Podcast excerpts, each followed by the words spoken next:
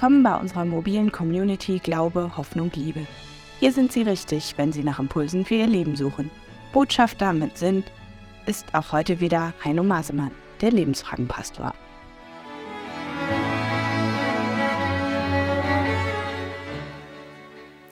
Moin und herzlich willkommen bei Glaube, Hoffnung, Liebe online. Impulse fürs Leben. Heute geht es um einen besonderen Impuls zu einem besonderen Thema. Du darfst Sex. Vor einiger Zeit sprach ich in einer Kirchengemeinde, in einem Gottesdienst irgendwo in Norddeutschland. Ich erzählte äh, über Jesus, wie er auf der Hochzeit von Kana dabei war. Vielleicht kennen Sie die Geschichte. Es wird berichtet, Jesus verwandelte Wasser in Wein. Auf jeden Fall, für mich war ein wichtiger Satz, Jesus und seine Jünger waren auch eingeladen. Und ich erzählte in der Predigt, naja, Jesus war also mittendrin, da wo die Menschen leben, wo die Menschen feiern. Ich stelle mir vor, er hat auch getanzt.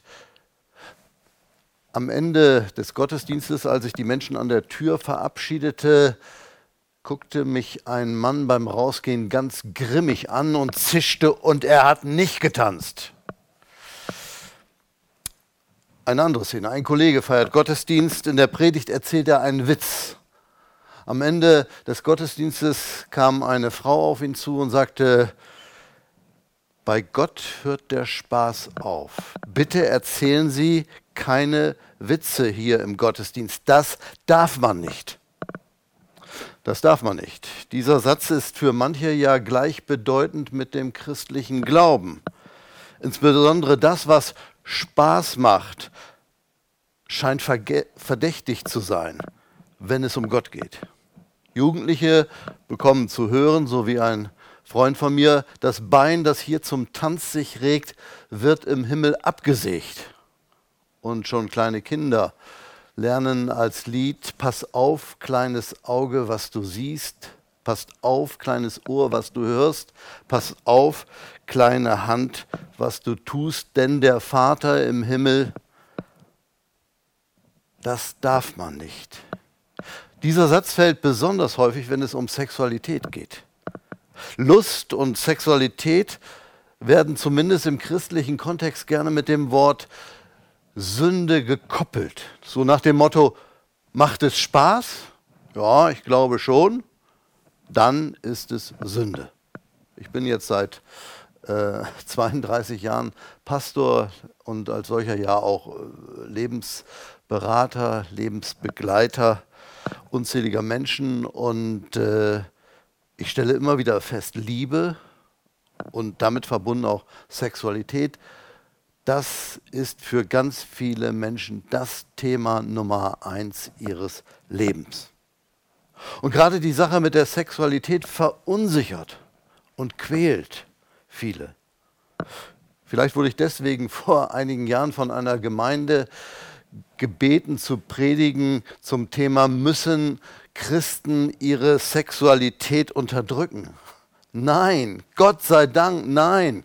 Niemand muss seine Sexualität unterdrücken. Im Gegenteil, das ist ein Geschenk. Freu dich daran. Genieße das. Genieße deine Lust an der Lust. Übrigens, Sex ist kein zentrales Thema der Bibel. Im Zentrum der Bibel steht die Liebe, ja, aber die Liebe Gottes zu seinen Töchtern und Söhnen, zu uns, das ist was ganz anderes. Die Liebe, wie sie in dem Leben des Jesus von Nazareth sichtbar geworden ist. Dennoch möchte ich heute zum Thema Sex sprechen, auch wenn es ein Nebenthema der Bibel ist. Ich möchte darüber sprechen, damit wir unsere Freude am Leben entdecken, die Freude, zu der wir berufen sind. Drei Gedanken dazu. Der erste, du darfst Lust und Freude haben. Kirchen, Amtskirchen und Freikirchen und ihre Vertreter, wir Pastoren, haben jahrelang dafür gesorgt, dass Menschen, ja, wie soll ich sagen, sexuell verklemmt, vertrocknet waren und vielleicht auch noch bis heute sind. Weil vielfach verkündet wurde, alles, was sich unterhalb des Bauchnabels befindet, das ist schmutzig. Aber das ist nicht wahr. Im Gegenteil. Gott hat uns doch mit dem gemacht, was sich unterhalb des Bauchnabels befindet, unterhalb der Gürtellinie. Begehren und Verlangen, damit hat unser Schöpfer uns gemacht. Lust und Triebkraft. Er hat uns Penis und Vagina, um es mal deutlich zu sagen, er hat sie uns geschenkt, nicht um uns damit zu drangsalieren oder auf irgendeine gemeine Probe zu stellen. So ist Gott nicht. Im Gegenteil, Gott ist ein Freund des Lebens, der Freude und auch der Lust. Gott ist ein Gönner und er gönnt uns die Lust auf und die Freude an der Sexualität. Das wird schon auf den ersten Seiten der, der Bibel deutlich skizziert. Da ist von gegenseitiger erotischer Anziehung der Partner zwischen den Geschlechtern die Rede. Von Lust und Freude, die in dem Satz gipfelt, darum wird ein Mann Vater und Mutter verlassen und wird zu seiner Frau gehen und die beiden werden ein Fleisch sein. Ein Mann wird seiner Frau anhängen und sie werden ein Fleisch sein. Das ist pure Lust und Freude aneinander. Purer Sex. Übrigens, ganz, ganz interessant, ohne dass in diesem Zusammenhang hier auf den ersten Seiten der Bibel vom Kinderzeugen die Rede ist. So hat Gott die Sache mit der Sexualität bei uns gedacht. Als ein Geschenk, das bei weitem nicht nur der Fortpflanzung dient. Das wenige, was in der Bibel über Sex steht, das wenige, ist lustvoll und klingt freudig erregend. Ich zitiere das Alte Testament. Da heißt es, wie schön und wie lieblich bist du, du Liebe voller Wonne, dein Wuchs gleicht einem Palmbaum und deine Brüste den Trauben. Also wir merken, ein Mann spricht von einer Frau. Ich sprach, ich will auf den Palmbaum steigen und seine Zweige ergreifen lass deine Brüste sein wie Trauben am Weinstock und den Duft deines Atems wie Äpfel und deinen Mund wie der beste Wein, der meinem Freunde glatt eingeht und die Lippen der Schlafenden netzt. Das ist gewiss nicht die wichtigste Stelle der Bibel. Keine Frage, darum kennen sie auch nur wenige. Aber das steht auf jeden Fall auch in der Bibel, ein erotisches Liebeslied, das sehr freizügig, sehr freizügig die Freude am Nacktsein, an der, am Körper des anderen, am nackten Körper besingt. Es gibt Lebensphasen, da entdecken wir in besonderer Weise diese Freude. Da brodelt es, die Hormone, da kochen sie manchmal regelrecht über, wollen ausbrechen wie ein Vulkan. Und klar, das verunsichert uns und macht eben auch Angst.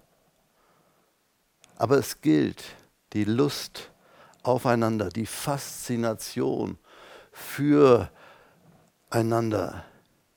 der Trieb, der dahinter steckt, auch das ist von Gott geschenkt, geschaffen. Und so empfiehlt das alttestamentliche Buch der Sprüche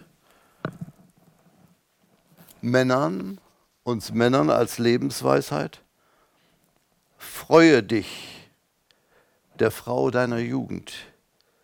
Sie ist lieblich wie eine Gazelle und holdselig wie ein Reh.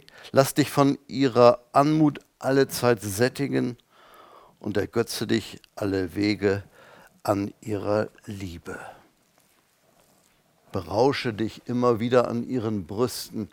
So könnte man diese Stelle auch übersetzen.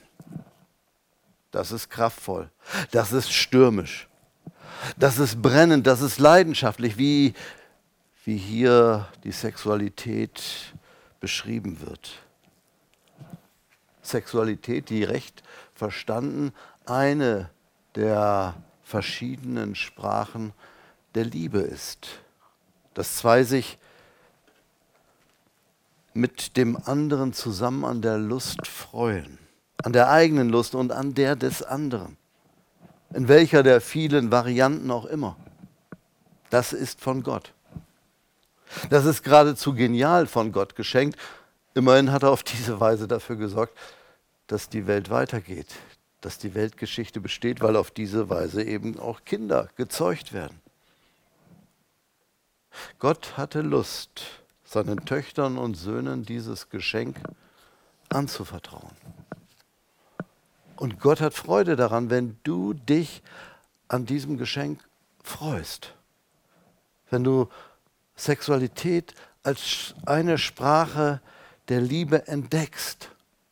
Manchmal eine zärtliche Sprache, manchmal auch eine sehr stürmische, fast triebhafte Sprache, aber immer göttlich.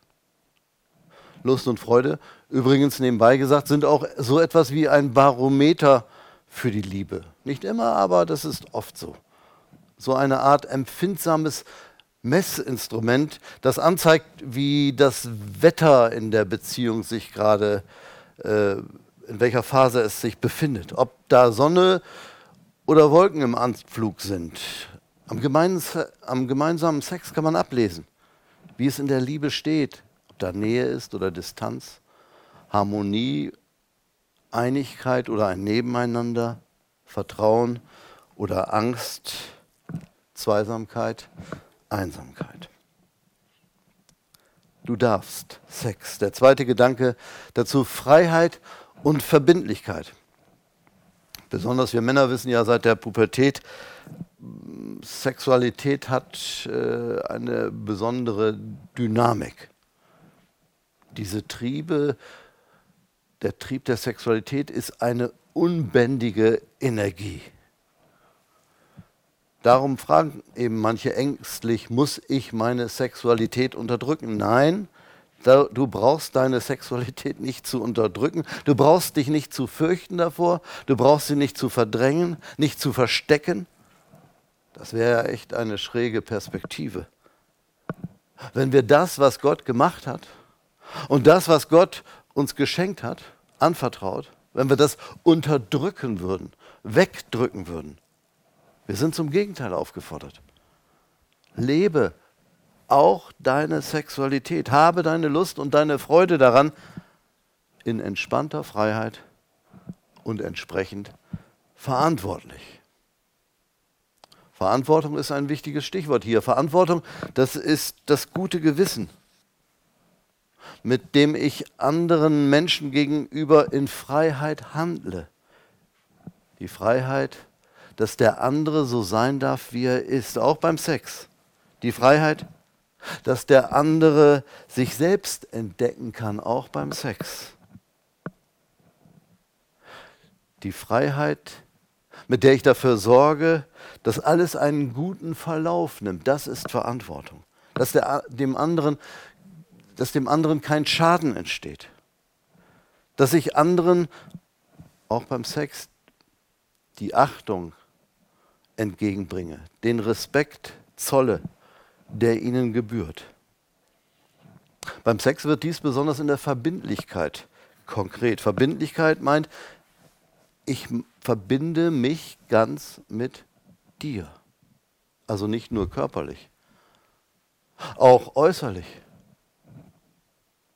Vielleicht indem ich unser Miteinander öffentlich mache, anderen von dir erzähle, von meinem Partner, meiner Partnerin.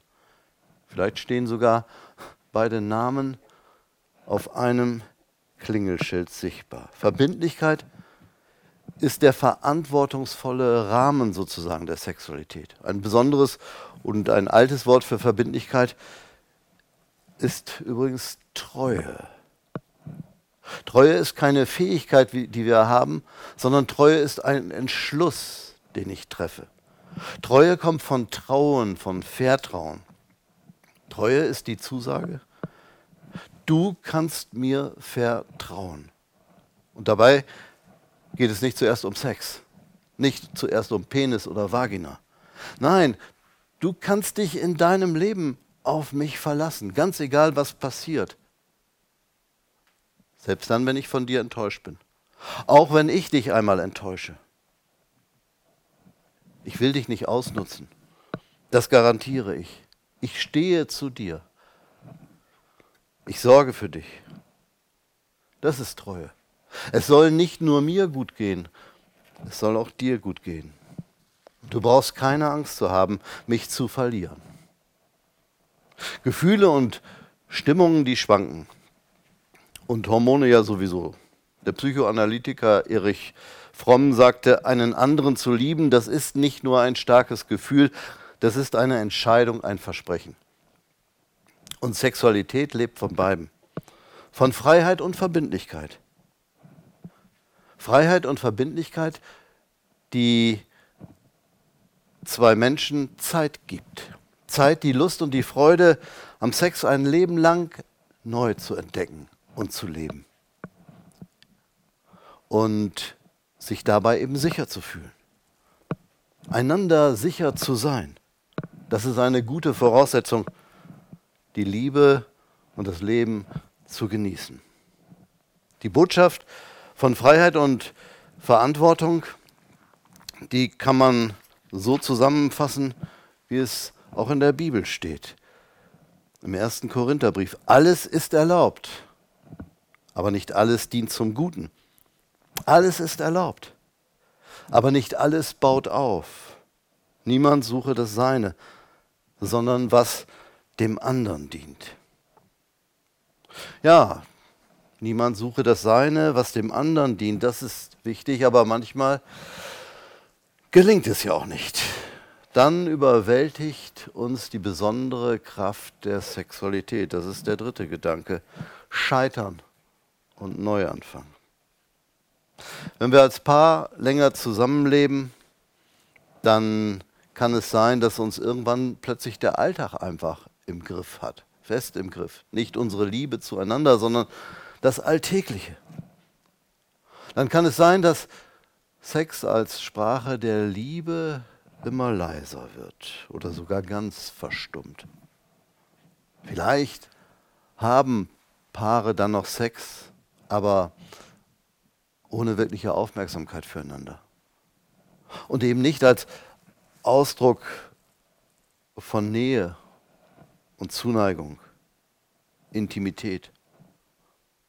Und wenn dann andere Menschen kommen und die schenken dir Aufmerksamkeit, die drücken dir ihre Zuneigung aus, dann kann es eben sein, dass das nicht selten in eine sexuelle Beziehung mit dieser Person hineingleitet, auch wenn du es eigentlich gar nicht wolltest. Ich höre solche Geschichten immer wieder in meiner Beratung. Geschichten, die schlimmstenfalls damit enden, dass von heute auf morgen zerbricht was in vielen Jahren mühsam aufgebaut worden ist an Liebe und Vertrauen. Wie gesagt, in der Bibel ist Sex kein zentrales Thema. Zentral ist die Sehnsucht Gottes nach seinen Menschen, nach seinen Töchtern und Söhnen.